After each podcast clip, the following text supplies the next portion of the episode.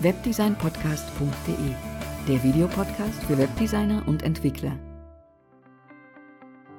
Hallo und vielen Dank, dass du dich für den großen Bootstrap 4 Komplettkurs entschieden hast. Mein Name ist Sascha Rudolf und ich bin neben Pascal Bajorath einer deiner Trainer dieses Kurses. Seit über fünf Jahren nutzen wir Bootstrap für den alltäglichen Agenturbedarf und haben unseren eigenen kleinen Workflow erstellt und auch die ein oder anderen Lösungswege ausgedacht. Wir bringen zusammen über 20 Jahre Erfahrung in der Webbranche mit. Auch wenn Bootstrap vieles liefert, ist für den späteren und eigenen Workflow nicht immer eins zu eins das Beste. Deshalb zeigen wir dir, wie du einfach und schnell die Bootstrap-Elemente nutzt und für dich individualisierst. Die einzelnen Videokurse beziehen sich auf CSS und HTML5, da dir der Einstieg möglichst leicht gemacht werden soll. Alle Bootstrap-Elemente, welche wir nutzen, werden so eingesetzt, wie wir dies im Agenturalltag tun. Sicher gibt es auch dazu viele verschiedene Lösungsansätze.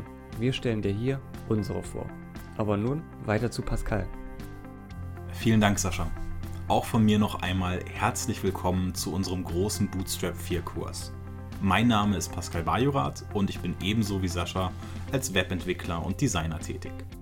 Neben den bereits von Sascha genannten Themen werden wir uns gemeinsam in den letzten Abschnitten des Kurses das Zusammenspiel von Bootstrap und der JavaScript-Bibliothek jQuery genauer anschauen. Dabei zeige ich dir nicht nur die flexiblen Konfigurationsmöglichkeiten von Bootstrap und jQuery, sondern einige praktische Anwendungsbeispiele.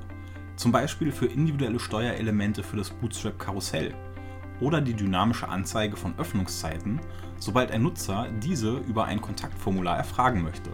So haben wir direkt ein Beispiel aus der Praxis, um in diesem Fall den Support bzw. Anfrageaufwand des potenziellen Webseitenbetreibers zu reduzieren. Wenn du bereit bist, sind wir es auch. Lass uns also direkt in die Welt von Bootstrap 4 eintauchen. Viel Spaß bei unserem Kurs.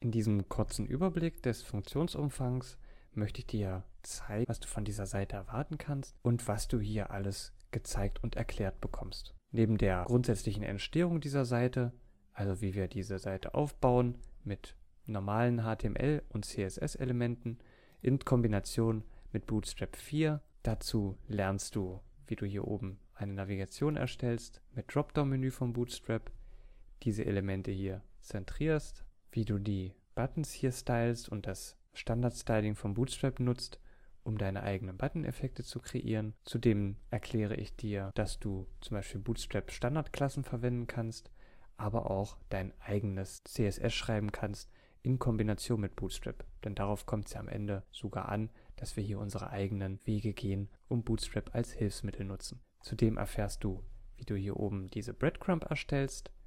Alles mit Hilfe der Komponenten.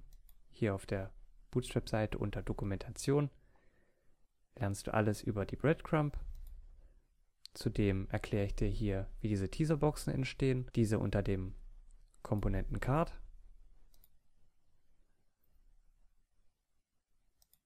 Des Weiteren werde ich mit dir einen kleinen Ausflug machen in die Content-Elemente, zum Beispiel hier die Badges oder auch etwas darunter die Pagination und wie du die Alert-Box für verschiedene andere Dinge nutzen kannst, außer nur als Alert oder als Infobox für zum Beispiel Kontaktformulare oder Fehlermeldungen.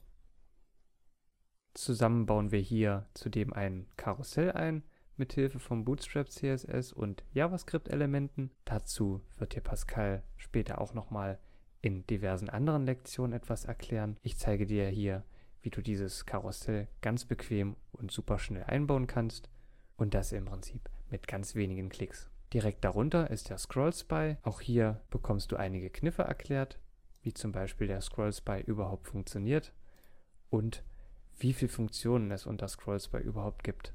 Wir gehen direkt hier auf den Example with List Group ein und ich erkläre dir, was wir hier noch für CSS-Befehle beachten müssen, beziehungsweise welche CSS-Attribute wir hier noch setzen müssen. Zwischendurch erfährst du immer mal wieder einige Tipps und Tricks zu Headlines oder zu Schriften. Auch hier im Jumbotron erkläre ich dir, wie du diesen aufbaust und stylst. Das Ganze natürlich immer mit CSS und HTML-Elementen. Für einige CSS-Elemente habe ich hier auch bereits einige Teile vorgeschrieben, werde diese aber nicht einfach kommentarlos überspringen, sondern gehe zum Teil auch darauf ein oder gehe mit dir zusammen die CSS-Befehle durch, damit du genau verfolgen kannst, was wir hier hineingeschrieben haben.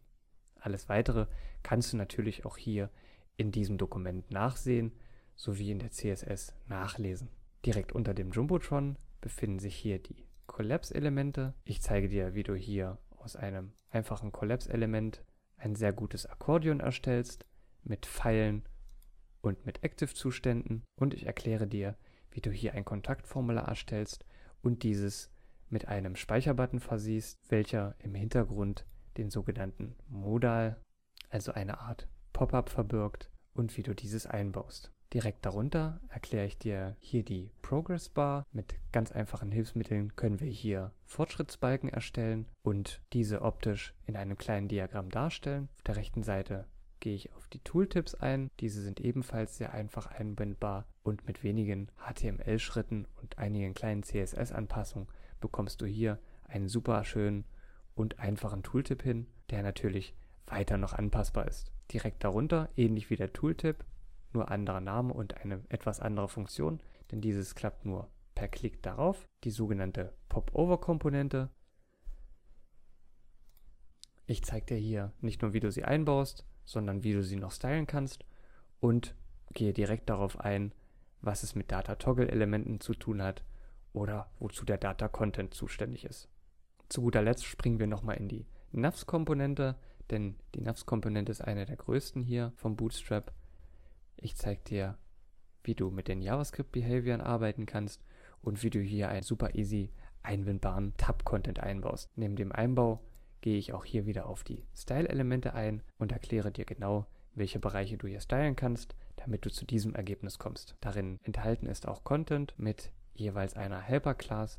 Auch diese werde ich ganz kurz zeigen, damit du genau weißt, welche Funktionen Bootstrap an sich bietet.